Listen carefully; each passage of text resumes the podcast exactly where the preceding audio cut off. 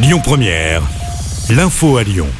Bonjour Christophe, bonjour Anna et bonjour à tous. À la une, cette fusillade à Lyon hier soir dans le quartier de la Duchère, des policiers de la BAC qui intervenaient sur un point de deal ont été visés vers 19h, le où les tireurs ont pris la fuite avant l'arrivée du raid. Il n'y a pas eu de blessés, le quartier a été bouclé.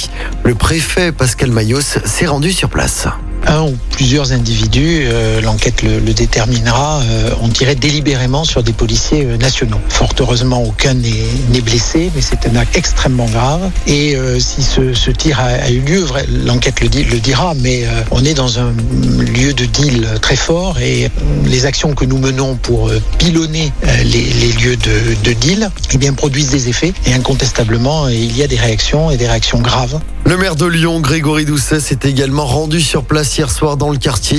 Il dénonce des faits extrêmement graves. L'enquête a été confiée à la police judiciaire.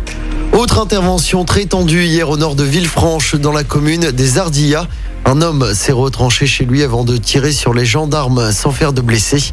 Tout serait en fait parti d'un différent familial d'après le progrès. Le GIGN était attendu sur place dans la nuit. Un appel à témoins lancé après l'accident mortel de Chanvert dans le 5e arrondissement de Lyon hier matin.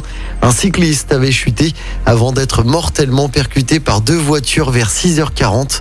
Le cycliste a succombé à ses blessures malgré l'intervention rapide des secours. L'enquête se poursuit. Et puis un mot de football pour terminer. L'équipe de France féminine affronte le Kazakhstan. C'est un match de qualification à la prochaine Coupe du Monde. Le coup d'envoi sera donné tout à l'heure à 17h. Pour rappel, les Bleus sont premières de leur groupe. Écoutez votre radio Lyon Première en direct sur l'application Lyon Première, lyonpremière.fr et bien sûr à Lyon sur 90.2 FM et en DAB+. Lyon Première